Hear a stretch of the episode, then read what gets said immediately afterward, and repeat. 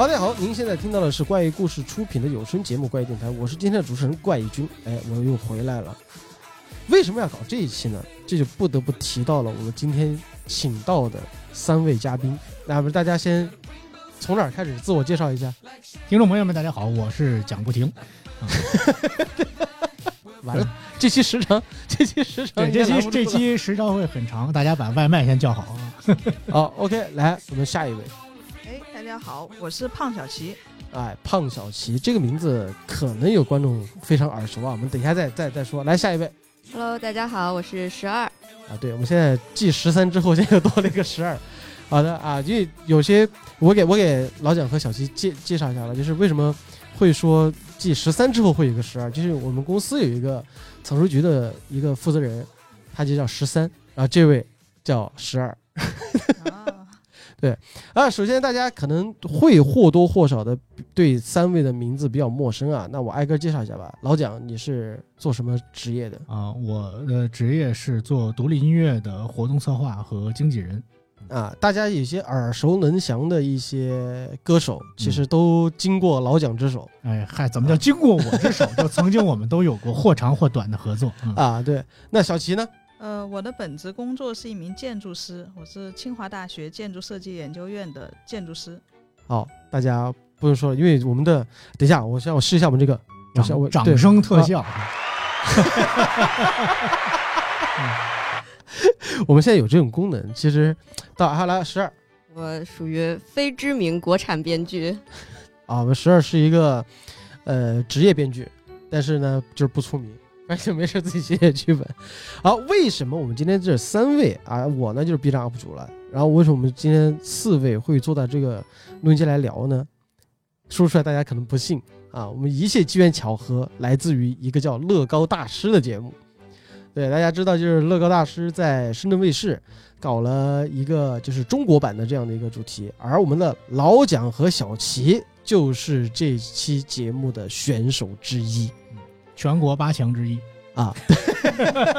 完全可以这么说啊，就是潘小琪是在我们的这个 B 站是有账号的，而且他们主要就是就是做的是乐高的建筑拼搭，而且最应该是最著名的三期，对吧？不止三期其实，但我的印象中，一个是和咱们呃航天嗯，搭建的那个飞船模型，对，那个做了两期，一个是和呃中央电视台新闻频道，另外一个是和中央广播电视总台。嗯，嗯，两期。然后第二个呢，就是我们知道的和我们的 B 站整活区 UP 主凤凰传奇嗯，啊做了一些荷塘月色的这样的一个模型建筑。我这最离谱的是，他们居然那个竣工的时候在剪彩就 搞了一个浩大的一个工地的剪彩仪式。啊。然后两位呢，这次作为乐高大师的选手，刚好来到了这个深圳。然后我呢，作为一个乐高迷吧，然后就是抱上了大腿。然后就是和两位有幸认识了之后，我们在通过聊天的时候，我们会发现，我们从单纯的 UP 主之间的交流和乐高之间的交流，就可能会聊聊节目的八卦呀，节目的一些小事情啊，嗯，直接聊到了越聊越离谱的地步。啊能有多离谱呢？因为我我总觉得今天咱们的主题就应该就是离谱，因为这个离谱的话，就是得给大家介绍一下我们就是各位嘉宾的第二重身份啊。首先，像刚才小齐说的，他是清华就是建筑院的，就是这个名头都已经很厉害了，但是他同时也是一个乐高大师，可以这么叫吧？可以这么叫。其实我是从去年疫情期间，然后在家实在闲得无聊，然后我就买了一套千年隼拼了一下。然后呢，拼完千年隼，我又买了霍格沃兹拼了一下。拼完这两套之后，我就找不到我觉得我喜欢拼的乐高套装了。然后我就在网上下了一个乐高的设计软件，第二天我就开始自己设计了。然后就设，计完之然后就开始搭建，然后就设计出了，就是大家能在 B 站上看到的我们的那个角楼的那个、那个、那个、那个模型。太离谱。然后这三件事儿前后用时一个星期。对我，我花了一天的时间了解了一下我下载的那个软件的快捷键，然后第二天我就设计出来第一个作品了。然后老我现蒋看到我的那个说：“你这不就是换了一个软不是件建，模我当时是这么说的，我当时站在后头看他做那个角轮模型，嗯我说：“哎，小齐老师，你是换了个建模软件吗？” 因为感觉跟他平时在清华上班时候用那套建模软件不一样我。们粗略的算一下，就是一套《哈利波特》城堡，现在市场零售价应该是不到五千四四九九，嗯然后千年隼的话是七九九，嗯就差不多八千。那我们四舍五入，八千加五千是一万三。啊，好，一万三就直接让一个人开始直接进入到了乐高原创的一个阶段。嗯然后我觉得，当我听到这儿的时候，我整个人其实是震了一下的，因为大家有关注过我的话，会发现我自己买了很多很多乐高的套组在家做，至今为止都没有跨入做默克的那个系列。啊，就目前为止，我听到小齐在讲这个故事的时候，我就觉得有点过分离谱了。但是 这个不离谱的原因是在于他本身就是有一个建筑天赋在的，而且小齐也说了，他自己站在一栋楼前，他能完全能能能够在脑子里浮现出他的一个设计图，甚至可以去复刻，因为他天赋使然嘛。好，第二个离谱的来了，就是老蒋，啊，大离谱 比那个还离谱。来不是讲大离谱，来讲讲这个讲大离谱，这个我先引一下啊，因为本身我当时只是觉得可能他们两位就是你们俩应该是夫妻还是对，夫妻，啊已经是夫妻了嗯。这两位夫妻呢，可能就是喜欢搭乐高吧，对吧？就是就是怎么样，而且而且就是本身就是小七的这个建筑 buff 在这上着，所以说相对而言会比较好一点。但是当我见到老蒋第一面，老蒋给我自我介绍的时候，他居然是个音乐经纪人。对。然后我听过很多民谣的歌手，都和他有交集，而且嗯也是他见证了这些歌手的这个成长。对，那问题来了，参与到一些歌手的早期的成长经历中。对，然后问题来了，他为什么会跟着小七来参加乐高大师呢？这就是啊更大的离谱事件。然后对，来接下来讲大离谱，请来讲讲吧。对，这个 小齐老师在 B 站做了一年的视频，做了一年视频，然后这次呢，呃，乐高大师在深圳卫视在建组筹备，然后就开始全国找选手，然后通过各种朋友介绍关系嘛，找到小齐老师。但是呢，乐高大师大家看过的都知道是两人一组参赛，呃，会就其他报名的选手都是两个人已经组好了队去节目组报名，然后小齐老师这边呢，由于是刚刚接触这个圈子，所以呃没有什么太熟悉的或者是呃。合作非常密切的人能够去组队，因为毕竟两个人组队需要一个超高的默契度，嗯呃，否则的会在在现场的话可能会损耗到相当大的这种沟通时间，所以要求默契是很重要。然后小齐老师又找不到一个在圈里面合合能够合作的人，然后就扭头跟我说，要不咱俩上。然后我说，哎，我不会呀，我说我不会呀。然后小齐老师说，那个怎么办呢？然后问那个导演组说，导演组啊，我们这个，呃，我找不着人组队，然后呢，然后导演问，哎，原来给你拍视频分零件的那个，他说那是我老公啊。然后你们俩组队上呗。然后小齐说他不会呀，导演就说了让他学呀。然后我我做我在微信里，导演说那个蒋老师啊，你看啊，你要跟小齐老师一一定上这个夫妻组呢，还是有噱头有话题的。我说我不会啊，导演组说我给你一个月的时间，你学学吧。尽量上去以后以分零件为主，但是呢，稍微你得拼点儿，不要扯小齐老师的后腿。我说好，那我就学学。然后一个月的时间，就是从小齐老师收到节目组邀请这个通知，到我们飞去深圳，一个月的时间，我大概拼了十几个套装，最大的就是那个忍者忍者城，就是今天、今天在在在怪异君的这个办公室看到他也拼了的那个忍者城，那嗯是拼的最大的，最小的是个方头仔，就是呃啊，中间可能大，呃方方头仔，哎，就哈利波特还是这这对对对出过那个套装那个方头，对嗯方头和那个方头可能就几几百一两百颗粒，一百多颗粒，一百多颗粒，对，嗯然后中间有个几百的、一千的、两千的，大到那个忍者城那个是几千、七千。忍者城、忍者花园是七千，呃呃，忍者花园，对，就是那个很高很高很高。忍者花园对是七千，所以拼完了这些以后，就是壮着胆子就就去 太离上。就去就去上乐高大师这节目了。然后我跟我跟导演组说，我说我能来参加这节目，全凭胆儿大。这个这这个真的，所以说当我听到这个故事的时候，我整个人都惊到了。这什么叫做天赋？就天赋值点满了，甚至点偏了。就这个这这个是我听到了，就是一个非常惊讶的信息。然后，但是这个如果大家觉得讲大离谱这里这里很离谱的话，那么到十二这儿就过于的，就你不能叫离谱了，这个这没谱了，这个叫 就是。因为我和十二认识，是因为他和我们的就是原公司，呃，有过剧本合作。然后呢，后来我自己出了一个叫《精灵神母》的电影，然后有有去请教过他。但是他真正的就是一个一个本职工作，就就就是来来自己介绍一下吧。就命理师，命理师，或者说占卜师也行。就老神婆了，你知道吗？就就是你听上去就会特别玄学，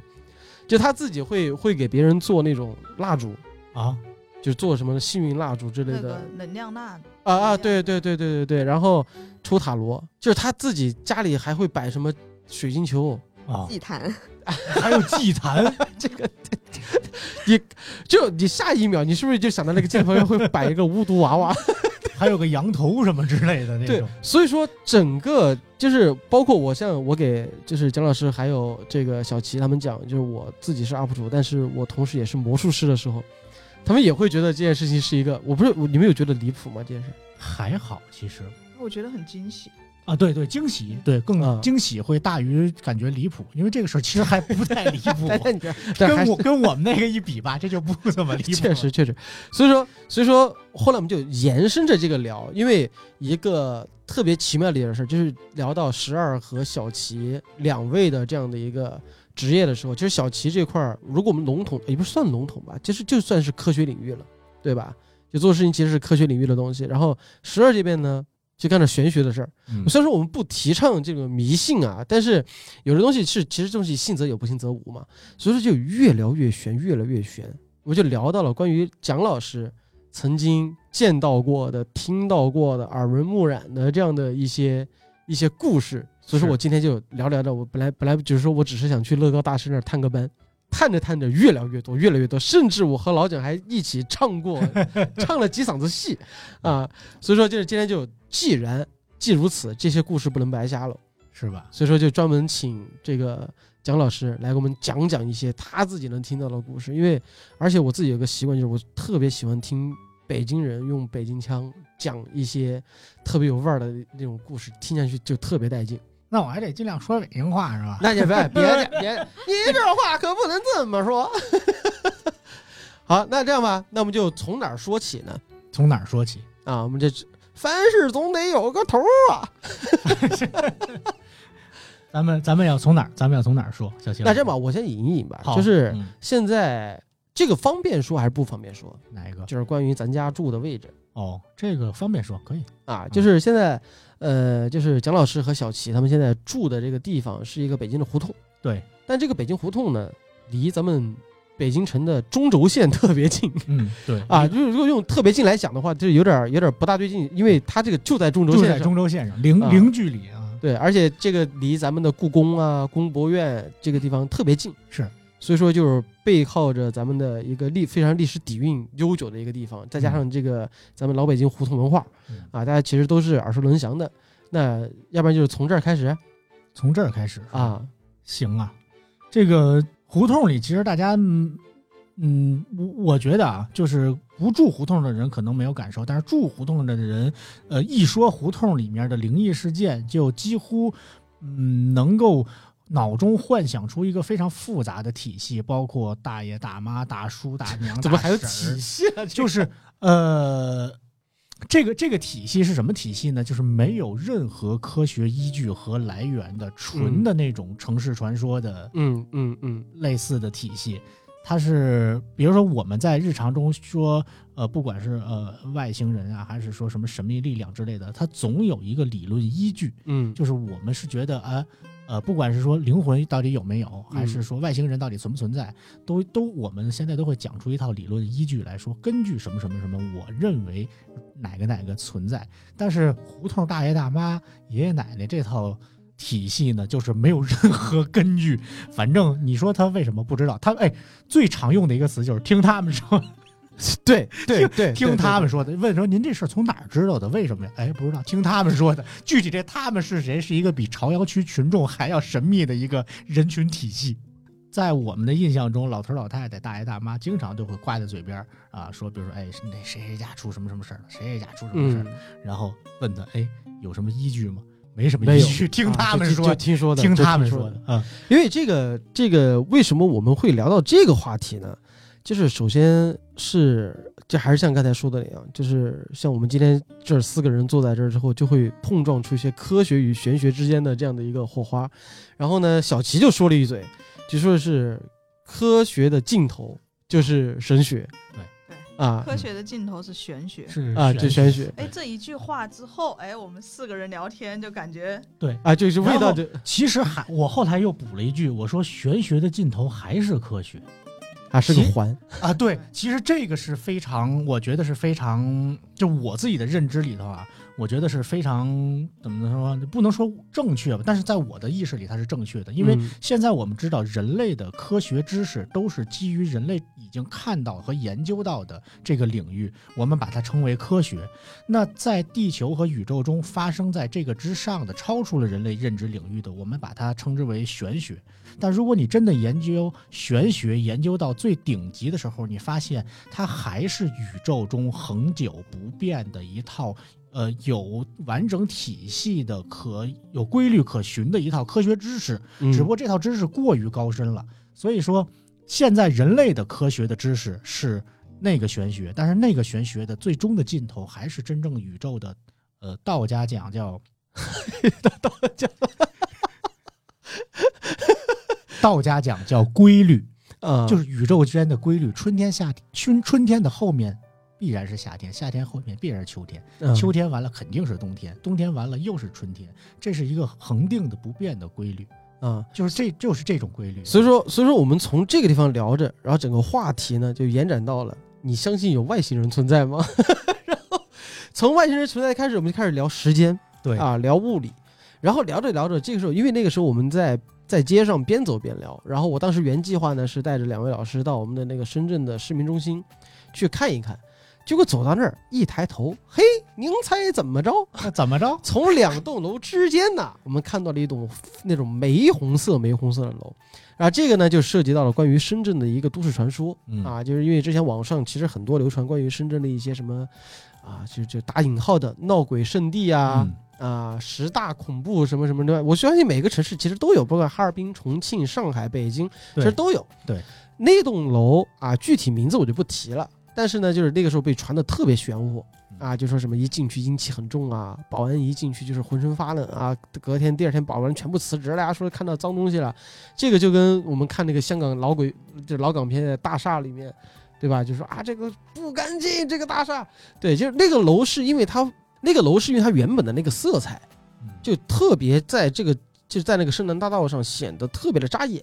然后群众就好奇，哎，为什么要把这个楼设成这个样子呢？也就一些都市传说传出来了。甚至我刚才就是之还专门查过一些资料，嗯它这个或多或少有同行之间的诋毁哦，对，啊，就是你起了个新楼盘，你搞这么怪一个颜色，那我就就是给你搞点儿黑料嗯来给你炒一炒，对吧？因为毕竟现在深圳这边儿，呃，广东地区其实还挺信这些东西的。嗯所以说就有了这么一种楼。哎，说到这儿，小齐和老蒋来劲了，因为你要比都市传说得有北京多呀，对吧？所以说就扯到这儿的时候就，那就扯到了很多关于这些所谓灵异的故事啊。当然，这东西只是说我们现在暂时无法用科学去解释的是啊。我们并不是，还是再强调一次，我们今天的话题并不是去宣扬迷信。但是呢，我们只是来满足满足，因为我特爱听这些东西，就是满足满足我们观众和我的一些好奇心嗯，啊。这就引回来老蒋刚才讲的关于胡同里面，哎，大爷大妈的，对大爷大妈会听到的一些灵异传说。那这样吧，那老蒋就先挑一个，挑一个引子。哎，其实太多了啊，就是呃，因为我身边总是围绕着很多这种像十二这样的啊玄学的，然后有道士，有半路出家的道士，然后有一直都是道士，有住在我家租我的房住了半年以后才成为道士的住你房成道士了，啊，就是有一个人大学毕业。然后我想零几年，零七年还是零八年左右的时间，我们家在鼓楼有当时有四间房，然后我自己住一间，来来一嘴，四间还是四套？四间四啊间、四 套四套了不地了，好家伙！鼓楼 四套房，然后我当时自己住一套，然后租三套嘛，然后其中有一呃住什么住四套，让你给我带跑了，你给我带跑了，你看。漏了吧，漏了吧，漏了吧。啊我自己住一间，然后租三间，其中有一间呢就租给了一个大学刚刚毕业，我印象里他学会计的，嗯。学金融学会计的，然后在我那儿住了半年，呃，没有，就是他的屋子里没有任何一样家具，我一开始是准备的空房子嘛，嗯。但是每一个租户呢，可能都会说，哎，自己买个柜子呀，买个床啊，买个嗯什么东西。然后那个人非常奇怪，没买任何家具，就弄了一个床垫子放在地板上，然后所有的东西非常混乱，堆了一屋子，要不然就挂在墙上。然后他的那个脸呢，怎么描写？怎么怎么怎么形容呢？就是戴着眼镜的张飞，见过吗？你想象一下，一个张飞大胡子，然后这儿啊，头发全自钟馗呀、那种形象，然后戴着一个眼镜，钟馗，你说张飞我没没没画面，说钟馗我有了，就是钟戴一个一个戴着眼镜的钟馗，然后呢每天点一炉香，一进他那个屋里头就全是那个焚香的那个味儿，是那种用那种坛子啊对对对对不是蚊香啊，不是蚊香，不是蚊香，对，那一个一个一个黄铜的一个一个香炉，啊，画着一个呃阴阴阳鱼儿，然后有八卦八卦的一个图案，八嘎的八八卦八卦的一个图案啊，然后对，你今天这嘴瓢，不知道为什么，从刚才四套房开始，没事儿没事儿没事儿，呃，画这个八卦的图案，然后每天点一炉香，然后自己跟那儿念念叨叨，也不知道干嘛。一个笔记本电脑，然后呢，呃，他跟我说他要去当道士，他想当道士，我一直没当回事儿，我以为就是个兴趣爱好呢。嗯但是呢，终于有一天，他突然就消失了。啊，不是，等会儿是消失还是失踪了？呃，我找不着他了，他东西收了吗？东西都没收，所有东西都放在那儿。他不会神隐了吧？然后呢，他就是最最可怕的是什么呢？他的身份证、他的毕业证、他的会计证全都在屋里，就后来也找不到这人，就一直找不联系不上，打电话报警了吗？停机，没有报警啊。而且因为是他在房租到到到到期的那一天，然后就哎就走了这个人啊啊。后来呢？后来我就再也没联系过上他，那他那些东西怎么办？东西扔扔了，我等了他可能一两个星期，他身份证啥的身份证对啊就也扔了。扔了。好家伙，就我因为这他也没回来过因为因为我是觉得，因为他之前跟我说，他说我要去上山当道士了，啊所以我才觉得可能出家，了，可能这个人真的想撇开所有人世间的这些俗世纷扰。因为如果我报警的话，警察肯定会去带着他所有东西，嗯，他笔记本电脑也在。哦，不是，哦，就笔记本电脑不在，然后呢，呃，书啊什么之类，所有东西都在，只有笔记本电脑不在。所以我觉得他走的时候也没脱俗啊。没，他他至少带走了一件东西，我觉得他是保持着人性离开的，应该就不是那种什么突然的呃死亡啊、嗯什么绑架呀、什么之类的嗯啊。而且在之前跟他聊的时候，他一直说我要我想去上山当道士，我去考道士证，然后我要去学法什么之类的，要去修行。所以他走呢，我一开始呃就是着急了一下，然后后来我发现哎笔记本不在，我想哦他可能拿着笔记本出去了，然后又等了几天，发现也不回来，然后打电话也不接，当时好像还没有微信，零几年的时候，嗯，然后琢磨了半天啊，我觉得这个人可能真的是出家了出家了，去上山了。然后他的衣服啊什么，就是我判断他一定是出家了，就是因为他身份证、毕业证、会计证都没拿。不是，但是有个问题啊，就是我我不知道，就是现在出家什么规矩，就是需就不是说什么当和尚，我是觉得他的那个出家不是说我去正规机构庙里头或者去观里头登记成为那种，他可能就是深山老林里头有真正的那种隐士，啊，呃，没有任何机构，没有任何部门去承认他说你是就是合法的或者是对，但是人家真的在山里修行。呃，不是，就是这些事儿放到我一个搞推理的脑子里，第一件事就是这是一场 这这这是一起凶杀案。但是没有，就是没有任何证据，因为如果是凶杀案的话，他在死的时候，肯定警察会发现，嗯，发现完了以后，肯定会顺着他的种种的足迹来找到我，嗯来问我说，哎，这个人怎么着？之前是不是在你这就到今天为止，没有人任何人来没有联系过你。没有过十几年了？哦，那那你那你那你觉得他如果说他是一个刚毕业的大学生嘛？对，刚毕业。啊，那他他他可能在就是咱北京周边哪儿会有这种装？不一定，不是不一定是在北京的周边，有可能是在任何地方，就他啥都没带，就什么都没带，衣服什么的一件都没带。就穿了自己身上一件。他穿没穿衣服我都不知道。我的妈呀！他现在这个这种感觉，就是你知道，他脑子里让我浮现出一个画面是什么呢？就是自己睡到一半，然后完之后突然就是自己的床前站了一个白发老人，少年，我看你天赋异禀，跟我走吧。等会儿我拿个东西，不行，你就只能带一件东西，我带电脑。就是他这个，我是觉得他为什么会带带电脑走？我是觉得有点有点有点有点有点意思啊，因为毕竟是去山里修行的，咋的？就是打电话也不接因为之前他的电脑里应该储存了很多资料，就是他自己学习啊、研究用的资料。啊，也没带书嗯，书是啊因为他没有那个呃，就是比如道教啊或者法修行方面的书，他嗯他之前应该所有资料都存在电脑里。那其实对于这种事儿，那就是没有消息是最好的消息。对对，那希望这个这这我不知道为啥，这这让我想到 B 站的一个 UP 主叫有山先生，就是他自己他是知识区的，啊、然后他呃有一种天生的那种气质，他一直把自己比作呃竹林七贤。哦，对，就是他自己曾经，我看到他那个视频，他自己曾经自己做过那个什么伞来着逍遥伞。啊？对，然后之后硫磺中毒去医院行为，他就是他就是真的，你这样放到唐朝，他就是李白那一挂的。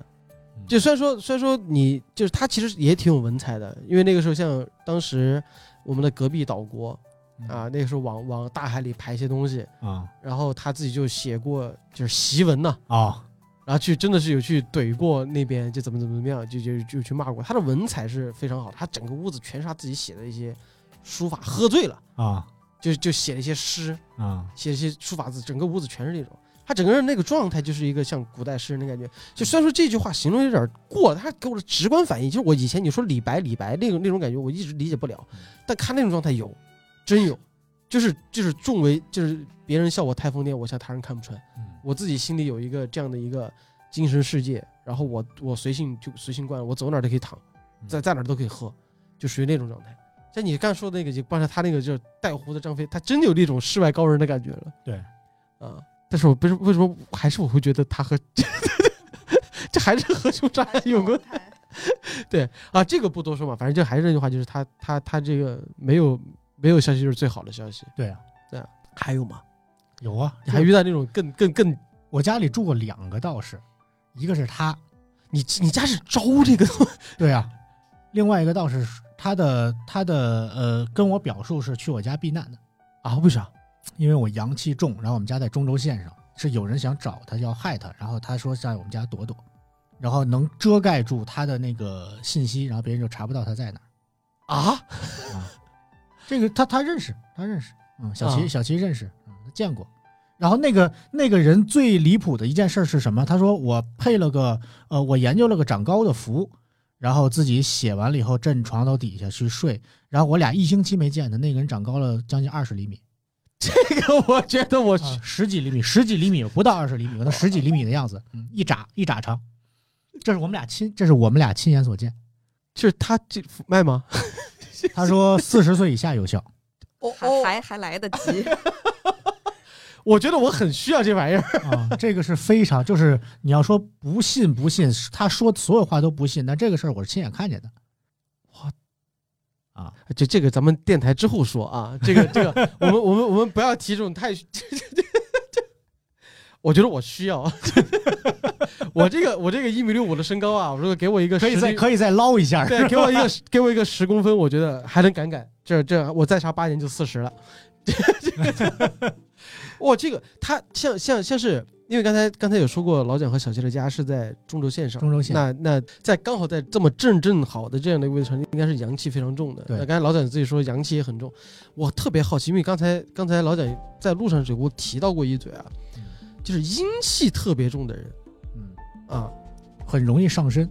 阴气的人，阴气重的人，就是我曾经有个同事，这是第三个道士，这是我 这是我认识的第三个道士。啊，这是这是关于我和我的道士对同样轻小说对，啊，来来，这是我这是我认识的第三个道士，是我的一个曾经的一个同事。嗯。他是他的八字啊是阴年阴月阴日阴时出生的，嗯，就我我我听到这个这个这个称呼之后，我满脸就会觉得那个人面色苍白，黑眼圈，两眼啊无神。那呃那倒不会，他只有在被就是被上身或者被骚扰的时候会萎靡一下，但是日常还还你说被骚扰是哪方面？就是被一些路看不见过的朋友对看不见的朋友啊，路过的一些，他们可能会有那种，不管是善意的、恶意的，或者就是仅仅路过一下。他当我们每次去到一个地方的时候，他总是能说这个地方啊，大概有什么什么什么在这边住，然后我们也不要打扰，然后哪儿会要注意什么，先别碰。这种频率大吗？这种频率概率不是很大。呃，是这样，就是纯阳的人和纯阴的人，呃，概率非常非常小。负负得正了。呃，对，非常非常小，因为纯阳，呃，咱们中国历史上著名的纯阳真人啊，吕洞宾，啊就是阳年、阳月、阳日、阳时嘛。啊啊啊！我自己的八字也很硬，我是羊年、羊月、阳日、阴时，所以我差一个小时就是个纯阳的人。如果我我早生一个小时，就是哎，那我是吗？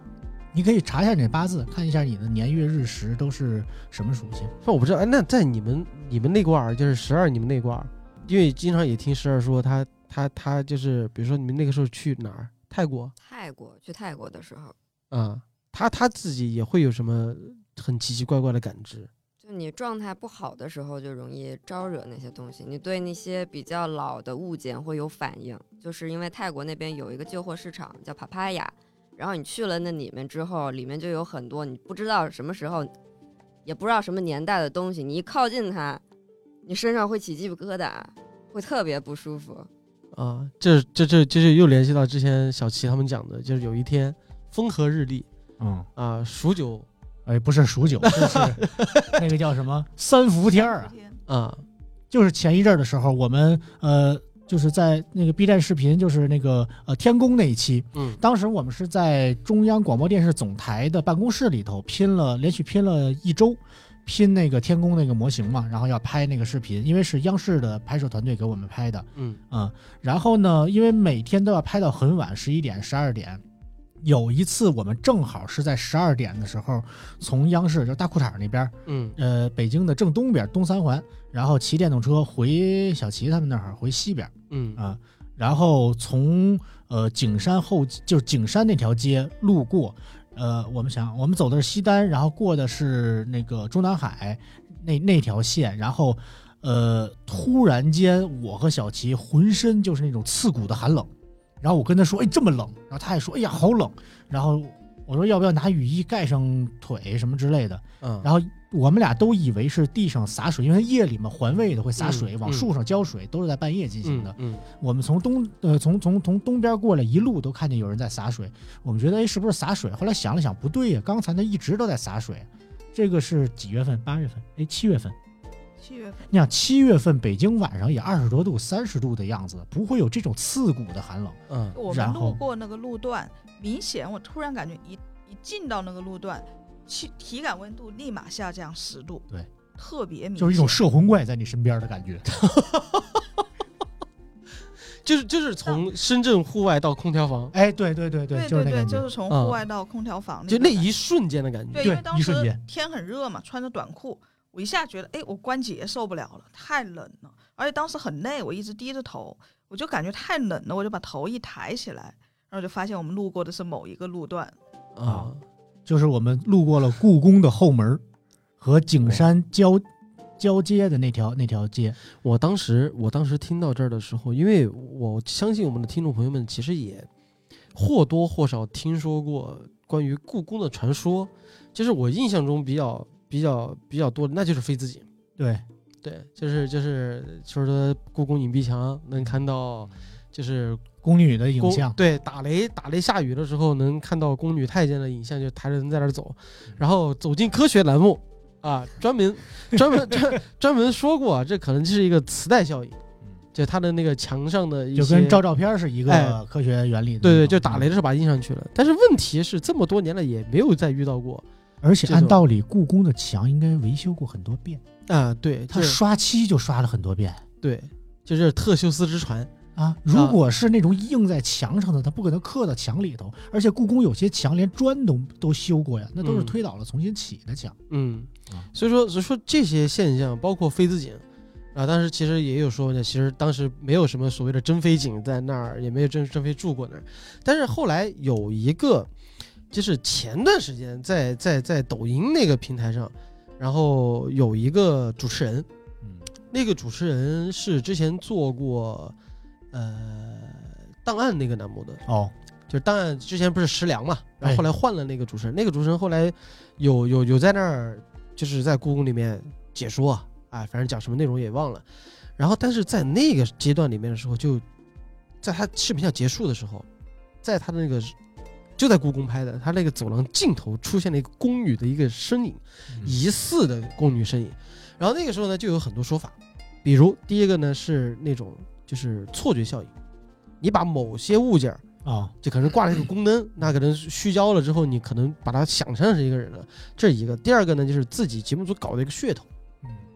因为他人走了之后，你还就一直定在那儿，就就你按道理你就关机了，对吧？你何苦再再再再再把这东西放出来呢？而且再加上你剪辑的时候，如果你真发现了你剪掉，啊，那你那边要不然你剪掉，要不然你就自己把它放出来标注一下，就是我们在拍节目的时候发现有这个东西啊。然后所以说有人说就是故意的，然后还第三种，那就是可能就真是那事儿了。然后而且他们说当时拍的地方就是真飞机，所以说整个故宫啊，虽然说现在已经是一个一个皇以前皇权的一个象征，现在只是对于我们一个历史的这样的一个一个博物院的一个见证，就是一个馆藏品，它整个一个大型的，就是一个大型的文物在那儿啊。当然，我是觉得它里面有很多吸引你的一些或多或少传说，因为很幸运的是，我曾经当时在做做节目的时候也是，就是进入到了那个没人的故宫，啊，就是不开放区域。对闭馆的时候，啊在闭馆的时候六点我六点以后，啊，不是，就是他星期一这星期一，对，当时我为了进去拍节目，然后那个时候我是，所以说我到现在有一种见离感，不是故宫哪儿故宫哪儿人多？没有啊，我印象中就没有，就没有人呢、对，就有一种哎虽然有点凡尔赛啊，但是我是确确实是有进去过，走在那个当时那个那个地方，所以说现在经过这么多年了，他现在其实也做了很多修复，对对，做了很多保护这种东西，但是当你站在那个地方的时候，你就觉得那儿的地砖和外边的地砖完全不一样，就整个那个那个气场和那股劲儿，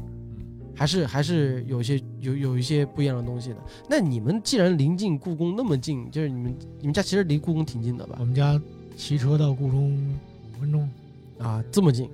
所以说在那个地段上有没有什么，包括胡同？我们现在不是不聊故宫的话，我们聊聊聊聊胡同上一些一些一些事情，还没有。我现在想就就想听那种，就是特具象的故事什么？啊，对，就再具象一点的。再具象，那就一时想不起来，因为最近几年其实天天外地跑什么之类的，就很多事儿其实都小时候听说的，然后每个版本也都不一样。嗯，嗯、挑个印象深的印象深的，啊，嗯、见过黄鼠狼打单吗？黄鼠狼我知道，就是黄皮子嘛，啊，对啊。但是就就就是，但打单是什么意思打单，黄鼠狼在腹部有，它在丹田那个位置，啊？那个丹啊，，对，就是那个那个炼丹，炼丹就是就其实就是它一口真气，它所有的那个灵性都在那一口真气里头。它在呃，比如说呃月圆的时候，或者某一个时辰，因为它自己会算，呃，就是阴时或者阳时，它需要啊，然后在哪一个方位坐坐在什么方位，朝向什么方位，它会把整个身体啊竖起来，啊，竖起来，让它这个丹田和整个这个呃食管、气管、肺，包括喉咙，然后形成一条线，然后嘴要冲着最上方，连嘴跟这个也是一条线。如果能看的话，你能看到它的那个一张嘴，能看到喉咙和和整个丹田是通着的一条线，它会把内丹提出来往外吐，然后就是打丹。你见到过？这个听说是有的，在在在胡同里面，对，是有老年间有人是见着过黄鼠狼打灯，就是他他自己修行自己的一种一种方一种方式。哎，像这种北京胡同里面，除了本身的胡同文化，像这种都市传说是怎么就延展开了的呢？因为是肯定是有人见到过，嗯、然后才会呃一直传。因为因为之前之前蒋老师在就是算是起，当当时我们在闲聊的时候起这个话题的时候，其实聊到过一个东西，就是他曾经一个朋友吧，是你这个朋友这个弟弟对，嗯来来你家住个朋友，嗯，啊你把这个这个这个这个他就是有一天晚上喝多了，喝喝的很醉。他他那个小孩啊，呃，他他算是我的侄子辈儿，嗯啊，这这个辈辈分比我小，嗯，然后呢，在我家住，然后他喝多了，喝多了以后也不是特别酩酊大醉，就是微醺的状态。夜里头回家，呃，一开院门儿，然后呢，走过我们家那个院儿，看旁边儿我家邻居家的那个门儿的台阶儿，石头台阶儿上嗯坐着一老头儿。然后呢，他说穿着一个紫色的羽绒背心儿，然后呃暗红色的裤子，灰色的上衣，然后棉拖鞋，然后瘦长脸儿，然后什么头发呀什么，给我描述了一下相貌。然后他说：“哎呀，就看一眼，没当回事儿，因为当时喝的说没有大醉吧，也基本上跟离断片儿还差一步。”然后他就也没管那个，他说：“哎，这老头儿干嘛呢？”而且他也不知道几点，嗯他以为也就八九点钟，但实际上昨天他回来，他们的后来朋友说都回来十二点了，嗯然后就推我这屋门就进门就进屋就睡觉了。嗯第二天起来，他问我他说：“蒋叔，我昨天晚上看院里有老头儿是谁呀、我说：“什么老头儿？”他给我描述啊，衣服啊，什么长相。我说：“啊、这个老头儿。”我说：“我们院里，因为我们院里就两户，我和这个邻居。你们是那个四合院儿是吧？呃，大杂院儿，但是大杂院儿我们杂院儿比较特殊，是很早以前这个我们这两户自己围成的一个院儿。啊然后因为这院儿里就我们两户，然后我说，哎，这个老头儿啊，我知道你说这个老头儿，我邻居确实有这个老头儿啊嗯，不过死了很多年了。但而且当时他去世的时候是被气死的，因为另外一个邻居家呃非法的搭建，也不叫嗯。非法搭建，就是他占地。装装修，然后给他那院儿推平了，往下挖了一个五米的地下室，往上盖了四层，嗯。然后给我们这帮邻居弄的就非常的不高兴，然后嗯。天天跟他打，然后他呢又仗着有点关系，给他推平了三次，他盖起来三次。后来老头儿一直跟他吵，有一天那老师吵吵就倒那儿了，倒那儿以后拉到医院就没救过来。我是觉得他应该是就是坐你家邻居那个坐坐那户人家门口。啊，就坐在我就坐在他们家门口嘛。哎然后我哎说我说你看见的应该应该是这个老头儿，嗯他当时的那个穿着，就对是跟他跟他当年当年就是去走那天的那个穿着基本上一样。啊，此处不是故意静音啊，就是现在陷入一种沉默。我沉默两件事，就这种事情，如果你换做别人听说也就算了，然后这个这个听说这事儿的人就是就是就是本人啊，现在就坐在我对面，这是一个。另外一个是他们居然描述这件事情是很正常，就是他会用那种很平淡啊，对，是你啊，对，就是前去世的老头嘛，对，就他们有一种感觉，就是让我想到了一个一个电影啊，《镰仓物语》。嗯就是就是他们那个那户，就你出现什么奇奇怪怪的东西，见怪不怪了，就这种感觉。就是所以由由由由这个点，就让我出发到这到底有多少事儿让你们这么平静的去去去就再跟你说个事儿，啊呃，就是刚才说那个那个长高那个道士，啊有一次我跟他跟那个那个道士一块儿吃饭聊天儿，然后突然是接了个电话对，我们当时是聊歌的事情，啊对吧？，对对，聊歌，对，聊写歌，对聊写歌音乐的事儿，对，因为他自己也也好像也玩音乐，嗯！然后呢，突然他接了个电话我想问一下，这个道士姓姜吗？啊，不是江江云生，啊不是不是，嗯嗯啊！呃，就是那个道士，我们这吃饭，然后嗯他接了个电话，有一个朋友，他的朋友啊，呃，他女朋友找不着了，然后呢，他说，哎呀，不知道去哪儿了，你帮我看看。然后他就撂电话，嗯，撂电话坐那儿待了一会儿，十分钟有吗？差不多吧，十分钟。就这事儿，这事儿小齐都亲眼见着啊，他亲眼见着，十分钟啊，给他那个朋友打电话，呃，你女女朋友出事儿了，嗯、大概是什么什么什么事儿，然后就电话就撂了。嗯。然后我们就接着吃饭，接着聊天儿然后又过了一会儿，然后那男孩给他打电话，我女朋友出事儿了，车祸，呃，嗯，挺危险，然后找着了，然后现在医院，然后你看能不能帮个忙？然后他把电话撂了，然后又跟着哎坐了一会儿打电话，那个你女朋友她自己不想回来啊，啊，自己不想回来，对，什么意思啊？就是他不是出车祸嘛，他然后他他的肉体可能就要结束在这个世界上的工作了。啊，然后他自己的灵魂的本心不想回来，就是你就没有什么让他当当。当你重病或者什么时候抢救啊，呃，抢救你的肉体其实是其次，最重要的是你自己的灵魂的本心想不想回来，和你还有没有足够的精力或者灵力回回来。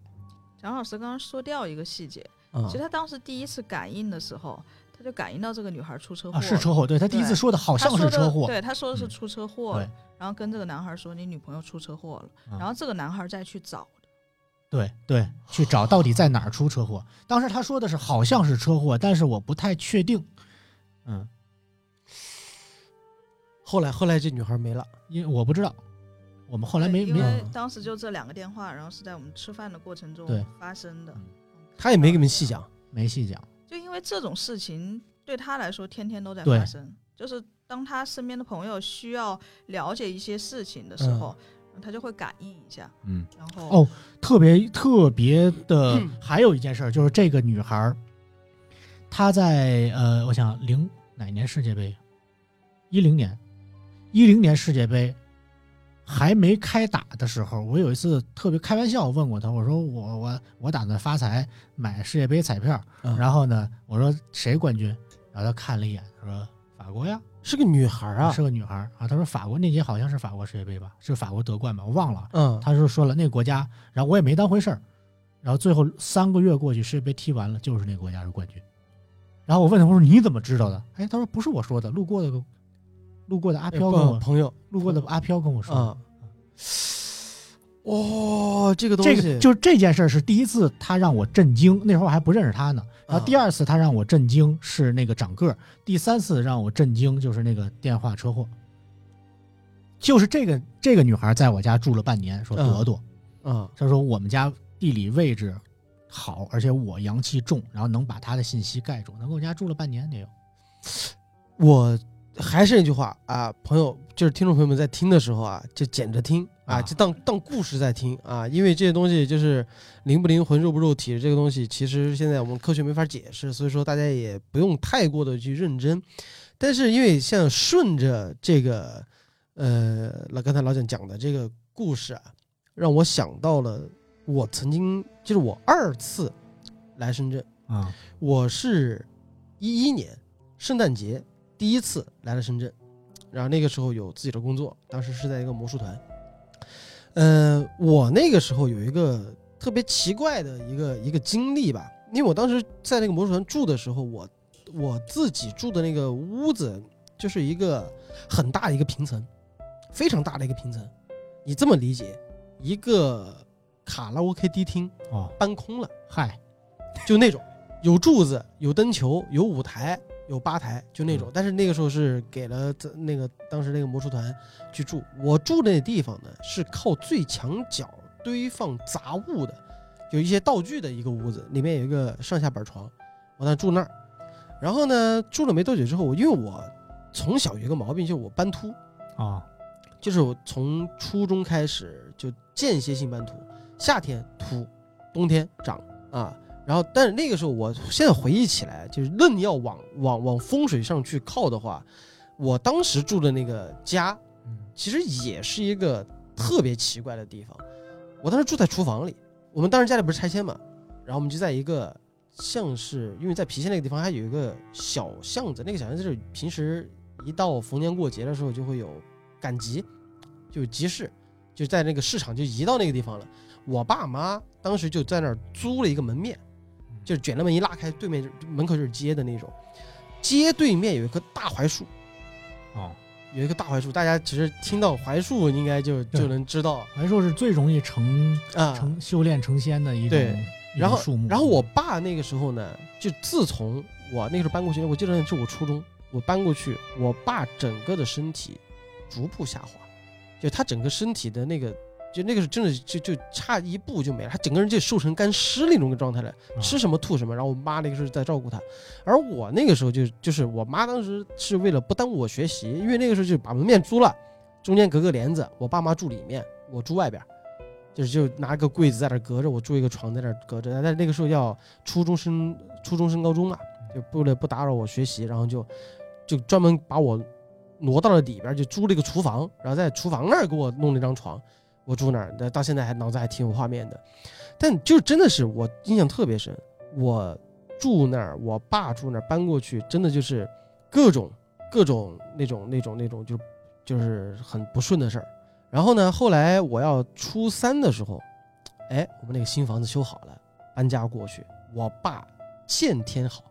嗯，就一天比一天好。对，就躲开了那个吸取它能量的那个那个源呃头，了。这个我们先暂时不用玄学来解释啊，但是就是说从心心态方面来解释呢，就说的是，哎，可能是因为换了环境了，再加上呢日子有盼头了，就是可能是有新房子住了，然后你儿子呢马上要考高中了，嗯高不高兴就家里人在那劝呗。然后我那个时候就很不幸，反正就就没有考上高中，我就后来就读了职高，这儿就还好。那那个时候我从那儿开始我就开始搬图，那哦从从科学角度上来讲，呢，可能就是细菌喽。就住那个地方本来就可能说湿气重啊，嗯怎么样导致这个斑秃。然后巧是巧怎么样的？就是毕竟在那儿住了两两一两年，那种就是和邻居也有感情了嘛。那个时候就把我爸就叫回去，回去和那些邻邻居们吃一个饭。你们可以理解成那个胡同，那差不多也是一个小巷子，大家都是在那个地方，就就这么像一个小村的这样一个感觉。当天晚上吃完回去，肿的跟猪头一样，浑身就就就就就就就过敏，就那个时候就整个人状态极其不对。之后我爸再也不去了。然后我说的那个种槐树那个家，为什么他门口有那么大个槐树？因为他们那儿开了一家茶馆儿，平房茶馆就偶尔就遛个鸟啊，啊，就去那儿打个麻将啊，打个牌啊，就在那儿。那一家的老头也是，就之后也是得病，也不知道得什么，然后就就不知道听他老婆听谁说，就是这个槐树不对，要把砍槐树给砍了。就后来很多年之后回去再看，这个槐树已经没有了。然后我爸那边也是，我觉得我爸的体质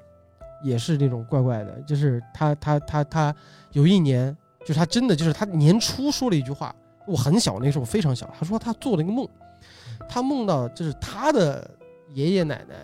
啊然后把家门口的一个树给推倒了，然后他就说这句话之后，那一年我们家里连着去世了三个长辈，就是我外公外婆，包括我奶奶，就那一年，就是就我就是我爸的故事啊。好，说到这儿有点扯远了，说回我当时在深圳的时候，那住那个地方的时候，也出现了斑秃，但那是我秃习惯了呀，啊，就秃麻了，懂吗？就我之后就是之前那个时候小时候还爱面子，嗯啊，就是就是啊，秃了怎么办？啊头发留长点遮一下呗，对吧？但是到那个时候无所谓了，啊要秃就直接推光头呗。哎，这背后这这儿后后脑勺缺两块儿，之后长起来，这头顶上也缺两块儿，反正这儿这儿反正就这样。然后有一有一天是什么呢？有一天是我们那儿啊，就像深圳这边儿，其实一些各种商会啊，其实也信一些宗教上的东西，嗯在那儿上面呢就举办了一个皈依仪式。哦啊，就是有些很多俗家弟子啊，就是皈依，嗯怎么怎么样，就请了很多这种各方面的啊高人，在那儿的时候，因为本来就是魔术师嘛，你总得就是给别人变变魔术看看。然后变魔术之后，当时有个人他是看面相的，嗯一个看出也是一个不老，也是一个中年嗯的这样的一个人。他看了我之后，他说你我看你背后是怎么回事，还看了一眼，你住哪儿？我住那儿，还指了一下，然后回头看了一眼，赶紧搬走。还有个说这个话，然后他说这样，而且有些话呢，你这个这个这个就就就捡着听，那怎么讲？就是这种东西就是细菌感染，对吧？这可能就是斑秃这种情况嘛。嗯但是有的东西，我给你举个例子啊，什么呢？这个地方至阴，嗯极阴极偏，嗯这个地方做什么生意最好呢？就是很冷门的生意，就是那种很小众啊，就比如说在那儿开个乐高店，嗨或者说就是魔术，嗯对吧？魔术在那儿就是就就是我没有临街摆，就是也没有特别红火。你在那儿搞，那你生意就很好，就就是那个生意单子也不断。但是你人住那里面就不行了。哦，你可以跟着开买卖，但是你不能住里头。哎，对，所以说就就跟我说这个话。然后之后他跟我说了一句话，就我第一次，首先是我这辈子我第一次听出来，你绝对不能开车，啊就说了个这个话，就说啥我不不能开车，然后说这反正就也就记着，反正怎么怎么样。但确确实实后来我从那边出来之后，呃，确确实实整个人的状态，包括斑秃，其实也慢慢长起来了啊。对，然后呢，之后我一四年我父亲呃去世，我回到了我的老家。回老家那段时间呢，就是我陷入了一个极度迷茫状态，就这卡在那儿了。当你在深圳的时候，其实你从一个小城市到一个大城市，然后又见过世面了，啊，也不是吃，也不是说吃过见过了吧，但是你的眼界被撑开了之后，你在小城市其实也是待不住了。嗯，你说你说你去打工，还谁能管得了你嗯？你说你去创业，你啥也不会嗯，就就卡在这种特别矛盾的地方。然后那个时候呢，就开始自救没法，就开始相信一些玄学。就这个也是我现在偶尔也会，比如我找十二的时候，也是我自己一些事儿想不通，就帮我算算。嗯这其实也是求一个心理安慰嘛。然后我一个朋友，他就认识一个女道士，嗯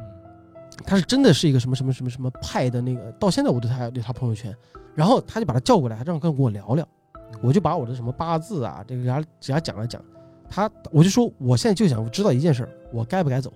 他说，呃，这句话有点废话，你想出去你就出去，啊，嗨，对他，但是他说我是觉得你这个命翻过三十绝对不一样。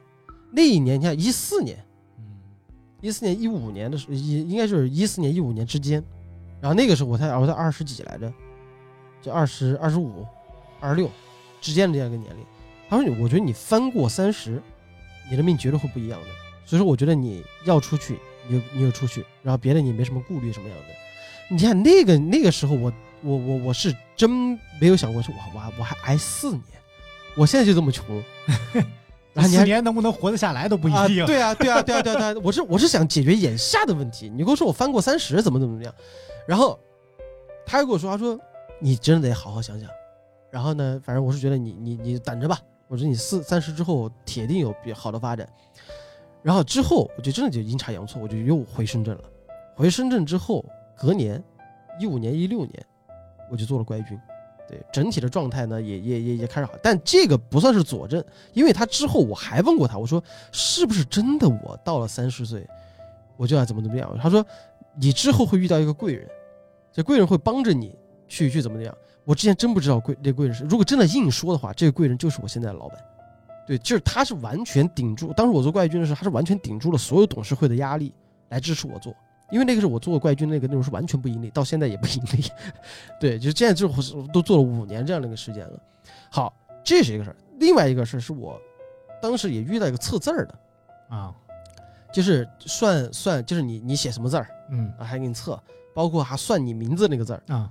他给我说了两个问两个话，他说你是属蛇的，我八九年的嘛，嗯你是属蛇的，那你这个蛇还是冬蛇，嗯我是八九年冬月十二的，嗯啊，冬月十三的，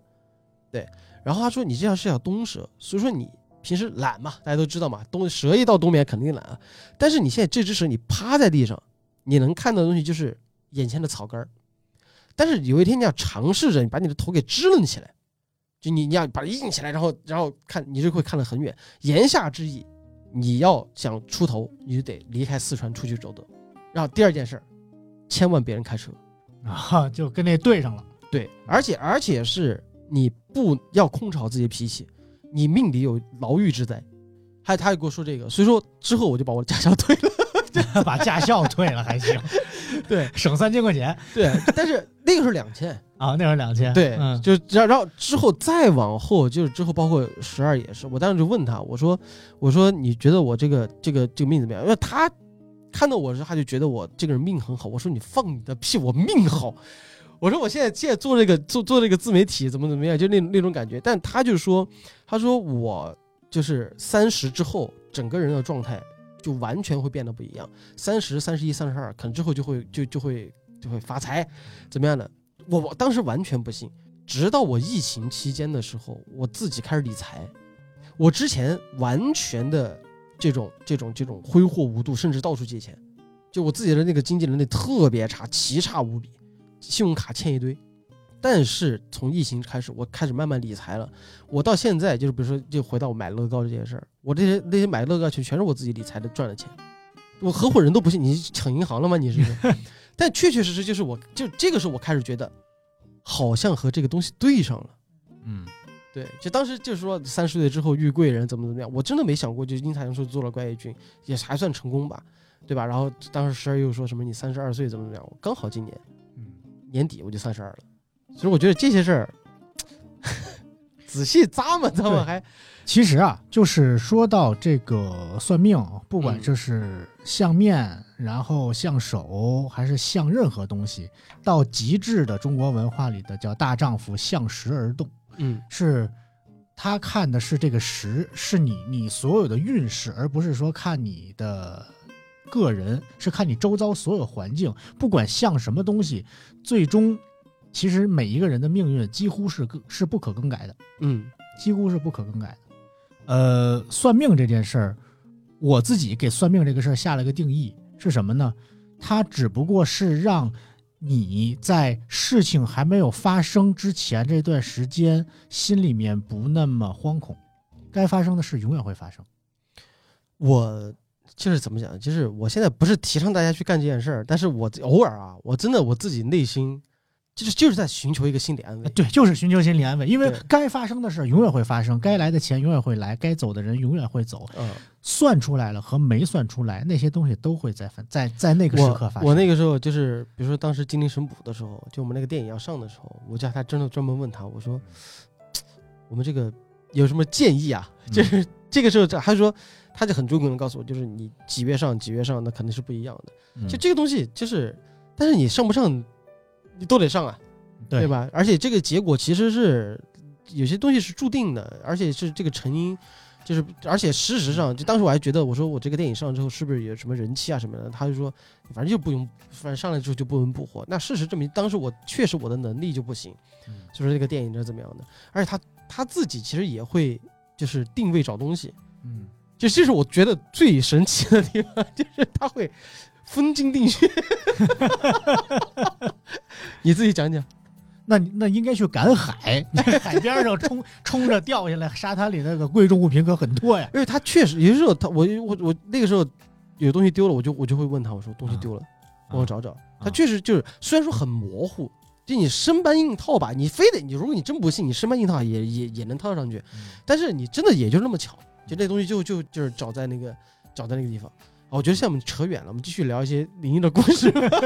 我觉得我们现在聊的事情很灵异啊。对，我就觉得呃就是还是那句话啊，依旧强调我们观众朋友们听就把它当故事在听，好吧？是的，嗯，那老蒋还没什么要分享的？哎，其实刚才你谈到做梦啊，嗯，我我在我想想，我在最近，尤其三十以后，我觉得我这功能变差了。呃，我是功能变差，我在就是你你我在小时候床就睡我在小时候，我做梦的功能是相当强大的。啊。呃，强大到什么程度啊？我小学的时候，二年级，我们班转了一个同学，我印象非常深，叫赵然，就住在我我们学校旁边，走路可能走个二十分钟的一个胡同里。嗯。呃，他刚转来的时候，呃，跟我关系还挺好，呃，去他们家玩，第一次去他们家玩，小男孩，走到他们家院门口，然后我突然想起来一个梦，嗯，我说我曾经梦到过你们家，这即视感嘛。对，然后呢，我就拿出一张纸，书包里拿张纸，拿笔，我说我给你画，你们家这儿是门，进来以后这边是沙发，这边是电视，这边是柜子，这儿挂着一幅画，然后这个是外屋，这个是里屋。我拦你一下，就是我相信正在听我们节目的观众和在座的各位，其实也经历过这种吧，就是所谓的即视感，就是可能到这儿那一瞬间，我会觉得，哎，我好像做梦梦到过这儿，但是这是我第一次听说，感觉自己梦到过这儿，还把这个图给画出来的。然后呃，好，反转来了，啊，我拿这张不是，我拿这张图跟他一块儿进他屋，进屋进屋里，进家门儿，啊，然后家里完全跟我画的不一样。然后我把这张图，他妈就是他妈在家，嗯然后他把这张图给他妈看，他妈看了一眼，前几年是这样，啊，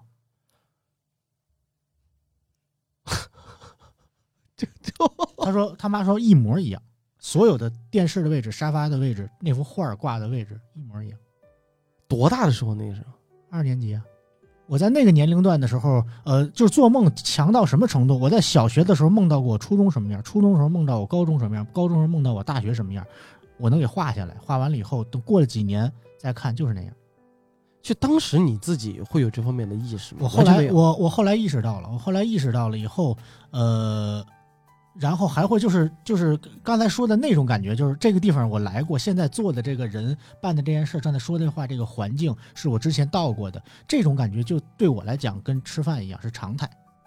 就这种频率很高啊，频率非常高，几乎每周每个月都要发生。就是哎，这个事儿我啊、然后后来我就想明白一件事儿，我说我正在按照我正确的人生轨迹生活，我的人生轨迹还没有出现偏差，没有发生错误，哎，这个还是这个就是对的。但是但是到你三十岁之后，你的这个功能就衰退了。呃，现在我现在做梦啊，没有原来那么多了，那么频繁了。嗯，就原来我基本上很多事儿我都是可以梦提前梦到的，然后现在呢，可能做梦的那个事儿没有那么多了，但是这种坐在这儿就是这个场景我之前来过的这种现象还是很多。后来我把它归结为，呃，所有人的一生的命运早就安排好了，我正在正在按照一个对的方向。就我每当发生这种情况说，哦，我现在的呃生活轨迹是对的，就啊，就就相对而言比啊较然后心里就会很安稳。OK，我、嗯我的生活轨迹没有出现偏差，没有发生什么大的错误哎。，确实，我是我虽然说我虽然说没有老蒋想的那么远啊，但是我现在就从我不知道从什么时候开始，就是应该是从我爸去世那个时候，我我我我我就明白一个道理，就是这个也也可能就是我现在为什么抗压能力那么强，或者说心态会那么好的原因，就是我也有崩的时候，但是我脑子里会有一件事，就是我现在遇到的每一个不顺的事儿，它的背后一定有顺的东西。对对，就是就是，呃，我这个今天佛家讲一切孽因皆有孽果，就嗯是所有我们现在正在发生的果之前必定有一个导致它发生的原因。对，就是我当我在想这件事儿的时候，就是会让我觉得没有必要去看待，就是我我不会因为眼下的这些东西而让我自己特别的焦虑。嗯，那我觉得那有因就自然有果。那当我遇到这些不好的事情的时候，我反观一下，想想，哎，这个不好的背面，我现在只能看到我一叶障目了。我只能看到这个坏事了，我觉得这个世界糟透了，对对我觉得自己活不下去了。对，但是你把这个这个叶子给翻一面，你会发现，哦，原来这个坏事背后必然有好事。对所以说，我现在就形成一个心态，就是有天大的好事降我，就是有一件好事降临到我头上的时候，我会我反而会贼焦虑，完了，背后会不会有什么问题？对，也从其他地方给我找补回来这事儿。对我就嗯不可能这事儿有好必然有坏。啊，但是遇到一些坏事之后，我反而觉得，哎，好事儿估计要来了。对，就是就是就是这样的一个心态，所以才让我相对而言处事会比较稳当一些，而心态也比较平衡一些。这个才是真正的科学，就是驾凌驾于玄学之上，在玄学尽头的那个宇宙间真正的规律，这是、嗯这才是真正的科学。咱们补回来了，现在，我觉得挺好，挺好，挺好，挺好。还就是现在你你身边的朋友，现在其实刚才你提到你朋友还联系吗？联系啊，都有啊。然后还还有遇到什么事儿吗？就嗯关键我印象特别深，就是刚才说到那事儿的时候，小齐那边儿有有别有什么有什么别的有意思的故事吗？嗯，我自己其实遇到的比较少，但是我记得有一年，其实老蒋也知道，就是有一段时间突然很多人给我看八字，哦，对不对？没来由的，没来由的。然后就有一次啊，就一个月的时间，有三个人看过我的八字，并且跟我说了一样的话，就跟我就是不要开车，啊，对，就类似这种。就类似这种。然后同时都告诉我四十四十几岁，四十七岁。不是，没有，没有，没有，没有那么晚，四十，应该是我的四十一二岁那年对，啊，嗯，哦，对，老蒋的是对，老蒋的四十多岁的哪一年？对哎，因为我对这个印象不太深了。会但是我怎样？他让我去买彩票，对会中 奖，会中大奖，而且啊，这这个是特别逗的是什么呢？嗯，他们都看出来我在那一年要买彩票，但是我是一个完全不买彩票的人就从从到现在为止我不买彩票。嗯，然后三个人哦，不是说的，是这样，是先看我。哦说我在对四十一还是四十二那年会中一个巨大的彩票，就是也不是彩票，就是奖票那种东有一笔西，财，有一笔外财，巨大的外财要进，但是这个东西必须是他来选，我去买。就看完他的八字以后说，哦，原来在这儿呢，给你选号。就是三个人 同时，啊而且是三个地方的，三个地方的，三个互相不认识的人，嗯对，，而且是很无意识的。当时就三件事，然后说到了这个事，然后他们看了一下我的八字，同时跟我们说了这个事。对，有一有有一有一个是先看的我，另外两个是，哎，不是，另外两个是赵赵赵赵的一朋友，就一饭局，那也是看先看的我，哦他也是先看的我，只有一个是先看的你。对，这个这个这这个说法，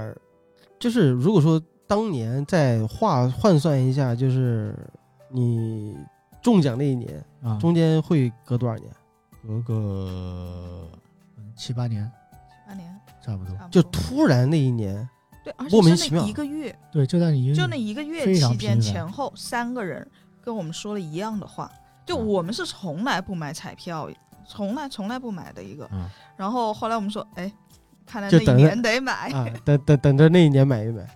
但说不定都不是说我们主动去买，可能有非常有可能是被动的。那十二，你你有遇到过那种事儿吗？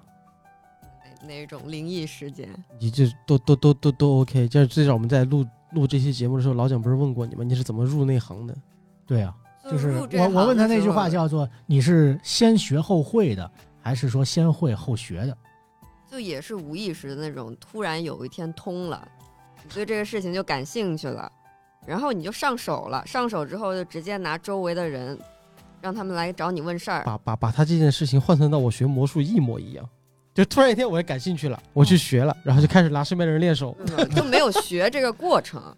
啊。嗯，就是你那个天赋树它自己就亮了，嗯没有学习的过程。”，就是隐藏技能哦突然就对对对就开了，输了个密码，对这件事，我也是非常非常相信的。就嗯包括我玩乐高，就我没有学的过程，就把软件下下来，第二天我就开始设计。我我感觉我现在三个，我现在面前坐了三个 凡尔赛的人，就我没有学啊。啊，需要学吗？就我们有一个观点啊，就当你做这件事真的非常费劲的时候，你得想一想，你这条路是不是对的。对，就是因为我目前为止的人生体验，我所有的事情都是自己来的，不是我嗯去找的，就这个点很重要。对，就包括我们做 B 站这么长时间，所有的商单、所有的合作、所有的一切都是来找我们，我们嗯就没有往外找。而且我有一个技能啊，刚刚没说，就是我有一个心想事成的技能啊，，对，这个太重要了，非常重要，而且我发现我这两年会越来越明显，就越来越强这个能力。就是基本上我跟他说，蒋老师，我特想跟央视合作，俩月后来了，运营来找我说央视有一视频想跟你合作，嗯就基本上这种就类似事就是这种情况。只要两他说哎，他说蒋老师，我想一个什么，我想要一个什么什么，过两天哎来了。对我不是特意想去要，我就突然脑袋里有这么一个念头，我我觉得哎，我想要这样子，说到这儿包包哎，包括有一件什么事儿，有一天他跟我说，哎呀，蒋老师最近好累，啊我想歇两个月，但是单位不可能给我休息，然然后夸生病了，不是，然后我俩，然后我俩骑电动车，然后被一个小车剐了一下，然后他那个筋有点拉伤，然后到医院一看，医院说歇俩月吧，开了个病假条，就是歇俩月。对。后来我就发现，当我想要这样心想事成的时候，我得许愿许的特别具体，啊，要不然就会会非常奇怪的方式对对对，它会实现以。奇奇怪怪的方式实现。但是当我想的很具体，比如说那一次我说，哎，我想跟央视合作做一点中国的有嗯意思、跟中国相关的 MOC 作品，然后哎，俩月后运营来找，其实以我的粉丝量吧，嗯，轮不到我的一个两万的小 UP 主，哎，但央视就就点名说，哦，我想跟潘晓琪合作，然后就很自然。他们有说为什么？吗？就是没有没有。就我想，啊，对，然后可能因为我在北京，我的妈呀！就就各种原因，然后就找到我来了，然后就就啊做了。那个你们有听过吸引力法则吗？啊，我知道这个知道。我觉得这个这个就是作为今天咱们的最后一个话题吧，因为我觉得这个确实讲不完，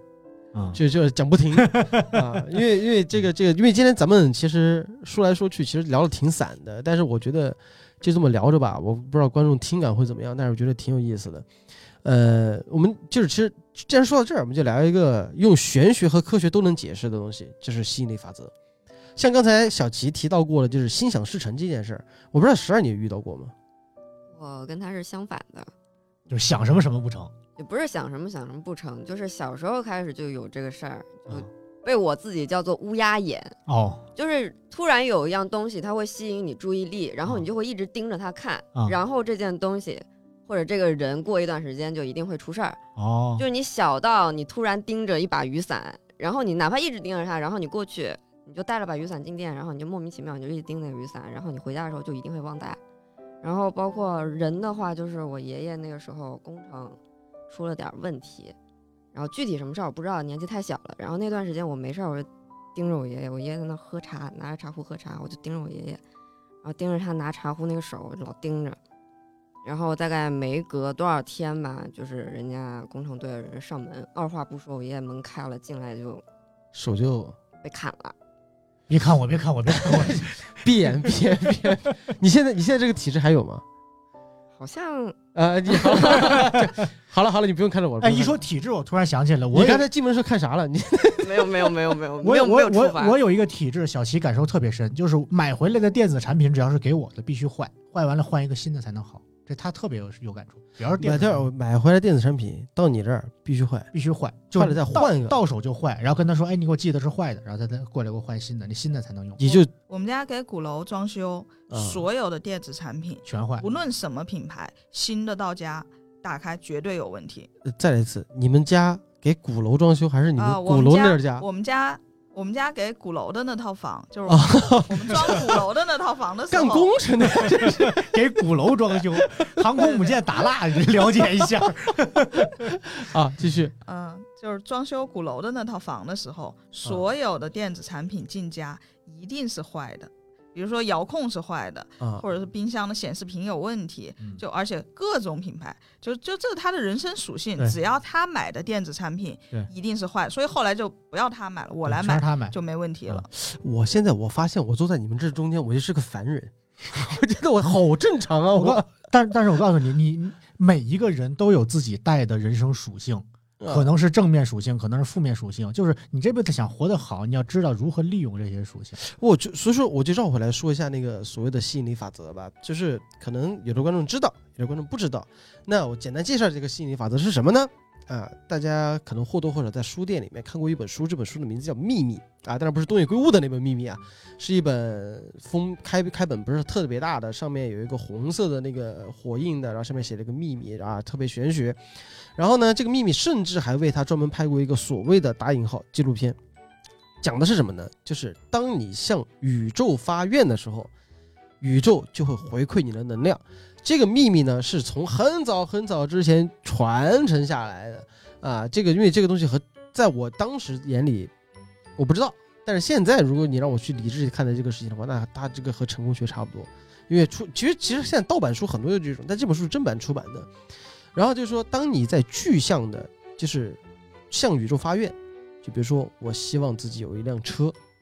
然后你每天要对自己这种这种正念练习啊，刚才不是提到了正念嘛？嗯，提到正念练习，我就这样有一辆车，然后我现在甚至能幻想我现在手扶在那个车把上，摸着那个排挡杆，然后脚在踩。当你每天在许这个愿的时候，宇宙就会接收到你的这个能量，然后呢，你有一天就会心想事成。嗯，这呢就是吸引力法则的基本的一个一个一个东西。然后呢，它里面就提到提到提到很多很多案例，就包括这本书的作者和一本在美国一个畅销书的一个作者。那当然，我们现在其实很多人听到动不动就美国畅销书作家，然后那个人就当时他说我要赚钱，我要赚大钱，怎么怎么样。然后那个时候他就把那个一个一个美元就贴在自己的那个天花板上，一睁眼就能看到他。啊，就是切身的感受，在家里数钱啊，怎么样，就是有点魔怔那种感觉啊，就是就是怎么样。到后来突然他灵光一闪，就想到了一个点子，就是写一本书，或者说怎么怎么样。果然他的这个行为给他带来了一大笔财富，啊，然后他这个东西反过来就是说，当你一个人很消极的时候，就比如说你每天打开你的这个柜子，就是那个就是邮箱，发现里面有很多银行卡的催债单，然后什么水电费的催债单，啊你看这个时候，你会觉得。你如果说你想去让他们抵消掉，那可能这个东西就可能就不会成。但是你要想到一天，就是你已经财富自由了，嗯你已经完成这些东西了，会什么样子？然后你的你的这个宇宙就会一步一步引引导你去做那个事情。然后还有最扯的一个事情是什么来着？就是就是我们我们都说过一句话叫“早起坏一天”，就你早上一睁眼，你遇到一些事情让你很不顺，那你一天的状态就是很糟糕的。然后他就说，其实你每天早上起来要给自己塑造是一个非常乐观的状态，然后精神饱满去给自己打气，怎么怎么样，你这样的一天才会才会好。好，故事发展到这儿啊，相信很多最早了解到吸引力法则和刚才听我说完这个吸引力法则，就是哇靠，这什么鬼，对吧？就是让你躺在，就因为我们能想到的第一个画面就是我躺在家里，天天幻想着我有钱，啪，然后凭空出现了一个，就是可能就是一个运钞车直接开到我家里来了，然后下货，来这是你的钱。对，就会有这种感觉。但是它里面又设置了很多，你可以说它是自圆其说，也可以说他是怎么样的感觉。就是他说，反正你你你没有实现，那就一定是你方法不对。还有很多为自己找补的一个说法的一个缘由。但那个时候我看的时候，就给我带提供了很大的能量，就是我要正确的去面对我所期望的事情。说实话，当我想到这个点的时候，我其实真的觉得自己那个时候浑身都是劲儿，因为那个时候我自己没有电脑，没有 iPad，没有没有，我有很多想要自己想要的东西都没有，我就把它记录在我的那个笔记本上，每天就翻着看。然后那个时候状态就特别，虽然说现在我都有了，但是我我却忘了我是什么时候开始有的，我不在乎了。但是那个时候确实会让我整个人变得特别积极，嗯就不是去想我要去借钱，嗯我要去我要去就是想办法我要这个东西，天天羡慕别人怎么样，而那个时候就就就会往这个地方走。所以说后来我去贴吧呀，去网站上去搜，就是有没有真的人在练习所谓的这个吸引力法则的时候，很多人就往邪的说，就是这个东西很容易走火入魔，对，就是你真的就是就是你天天我太依赖他了，就魔怔了，你知道吧？就是我哎，我现在已经有了，就很容易导致就是变成妄想症。对啊，我真的有这个东西了，这个东西就该是我的啊，为什么没有呢？这这东西是不是我的？就就变成这样子。他就是没有搞清楚，呃，相信自己未来一定会有和相信现在自己已经有了这两个中间那条界限，对他会弄混淆。对，，因为他他里面就不是提到吗？就是你你要很具象的去想，你期待的这件事或者说这个物。它是什么样子？而且那个时候你已经变成这个样子了。你说我天天就躺家里，也不工作，也不也不干啥，我天天躺着，我要去马尔代夫，我我财富自由了啊！我坐拥百万家产，然后子女满堂，娶了一个漂亮老婆，然后躺在那个游泳池，我我可以去想这些。但是你一旦想变成，我就天天在那想魔怔了呀。嗯，对，所以说后来我在我自己直播的时候和观众分享的时候，其实我就觉得你这个东西看你怎么理解。就如果说你真的是觉得宇宙能听到吗？我不知道，因为我没见过，也不确定。然后，但是确真的确实有人，就是我们身边的朋友，不管是学道的，还是学占星术的，包括还是像你说的命理师这种，就是遇到这种事情，他们当然是相信这种的嗯。那我们用科学的方式来来来理解，就是墨菲定律。所以其实你刚才说的这种，我一直在应在应用，嗯、我一直在自己身上应用，但是避免走火入魔的一个最好的方法就是什么呢？不要把它应用于自己索取、想要索取，而是把它应用于自己需要渡过难关。啊，就不会走，永远不会走火入魔。每当我遇到难题的时候，我会想，我明天、我下个下星期、下个月，我是不是还活着呢？哎，我是还活着呢，那我今天这个肯定能渡过去。啊，确实，你反正对你不要坐在这儿想，我要马尔代夫，我要美女，我要金钱，我要游艇，我要别墅。嗯我觉得那些东西该有就有，没有就无所谓。就你不要去奢求所谓的，嗯，不要有贪念。嗯但是当你遇到困难的时候，用这一套方法其实非常，就是你想我这个困难能不能过去，然后仔细问自己，我下个月是不是还活着？下个月应该是还活着呢，我这个 我这个应该能过去。你这一路一一问就直接直接跨到生死上对，，然后然后就因为在整个人生中，只有一个和且唯一的这一个悲剧就是死亡，剩下的、嗯剩下的确实事情都不是悲剧。确实，因为因为在我那个时候，其实当时也我也是没法理解，就是它那个中间的那个界限，那个度到底在哪儿。直到有一次一个很小的事情，就是老蒋其实偶尔也也会抽烟，然后我自己也也抽烟嘛，就是当然未成年人禁止吸烟啊啊啊，得说明一下，就是其实或多或少，我不知道老蒋那个年代你有没有遇到过那种，就是把烟拆开之后把第三根倒着插过来，啊，有那种啊许愿，许愿烟嗯，啊。现在像十二这种年轻人不流不流行这个东西对，不了解啊。了，就是会把第一排倒数第三根倒过来插进去，完了之后呢，你把整整盒烟抽完之后，只剩那一根最后一根抽。我们那个叫抽作为许愿烟。我这个我一直觉得啊，这个应该是在中二时期，啊，对，对，就是很小的时候 啊，嗯你比如说你许个愿，我希望我我我能追到我啊喜欢的女孩儿，嗯啊，我能希希望怎么样？那个时候很幼稚嘛，对吧？就希望我们我们俩长长久久，就类似于这种这种愿望。但是当我长大之后，就比如说我那个时候已经二十二十四了，然后那时候我就在深圳上班了，我遇到一个我的领导，那个领导是个导演，他那个时候已经三十了，然后年龄比我大，嗯他每次出现都是这样。我说，哎，这多大年纪了，还玩这个呢？对我就我就很好奇，但他跟我说了一句话，那一瞬间就把我给点透了。他说什么呢？就是其实吧，这个东西能不能实现愿望，是我们发自内心的一个期许，那这个没什么。但是当我取了这个烟之后，我把它插进去，我打每次再打开的时候，我就会记得我当年看的，我我当时倒插这根烟的时候，我许了什么愿，对我没忘。对，他这句话一说出来，就是之后我总结出两个字：目标。对，就是当你定了目标，当你定了你自己的愿望，或者说怎么样的时候，你别把它忘了，然后你就奔着这个这个东西去，总有早晚有一天，你的梦想就会实现的。所以说，回过头像刚才刚才就是，呃，小齐也说过，就是其实挺也也是这这自然而然就一些东西就来了那种感觉。其实我们往玄学的地方来讲，那可能就是命运在眷顾你啊，让你自己心想事成，或者说有些东西就自然而然就来了。但是往科学地方讲，就是因为你自己的努力，就是因为你自己的才能，然后吸引到了这些这些人。因为我自己其实也是有这种追星体质的，我打小我就觉得我以我以后会认识很多名人，但是但是前提是结果自己成为了名人。哎，也不是，就就就一个人名，就是，但是后来确实是因为是做了怪异君，让我自己有了这样的机会和人脉。就像比如说我今我在今天之前，我完全没有想象到咱们今天会坐在这儿聊这么久，就就是一个普通的一个愿望，就是只是只是因为我当时我想做乐高，然后这个时候因为我有人脉了，因为我做了怪异君，才很很快速的叫要到了小齐的微信，然后才有了现在这个样子。那回一句话来讲，如果我不做怪军，那我是不是就认识你们就有门槛会更高？你们甚至那个时候可是啊，你哪位就可能说聊天也不会聊得那么自然。然后再往前倒，就是为什么做怪军呢？就因为我一直对推理的热爱，一直也没变过。所以说我不知道我会有一天会把推理变成什么样子，但是有一天我这个执念我没我没有放弃过。这个无关于发财，也无关于对它是提醒你的一个目标。其实那根烟啊是什么东西呢？嗯所有宗教里面的法器，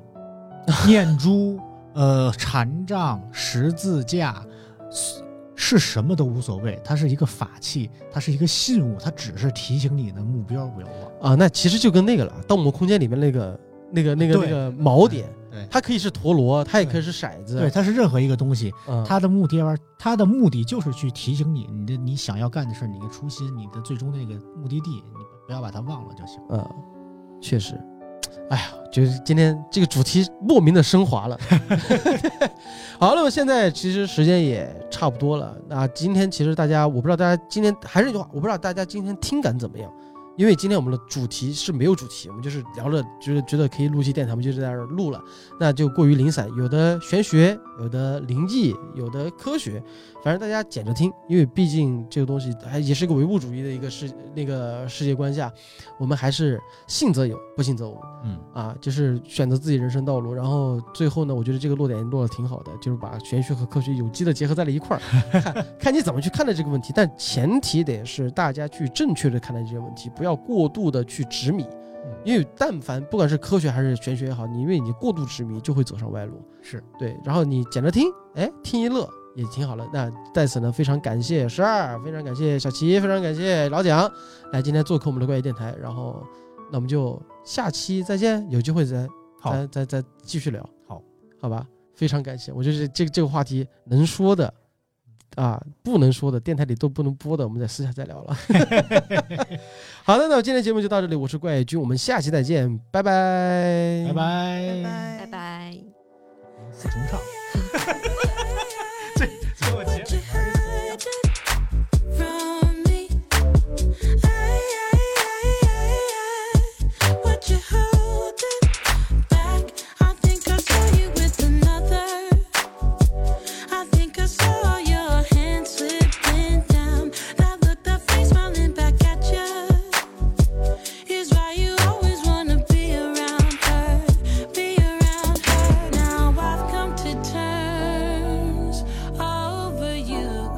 我是怪君，欢迎在各大音频播客平台订阅和评价我们，搜索“怪异电台”即可哟。记得关注哟，拜拜。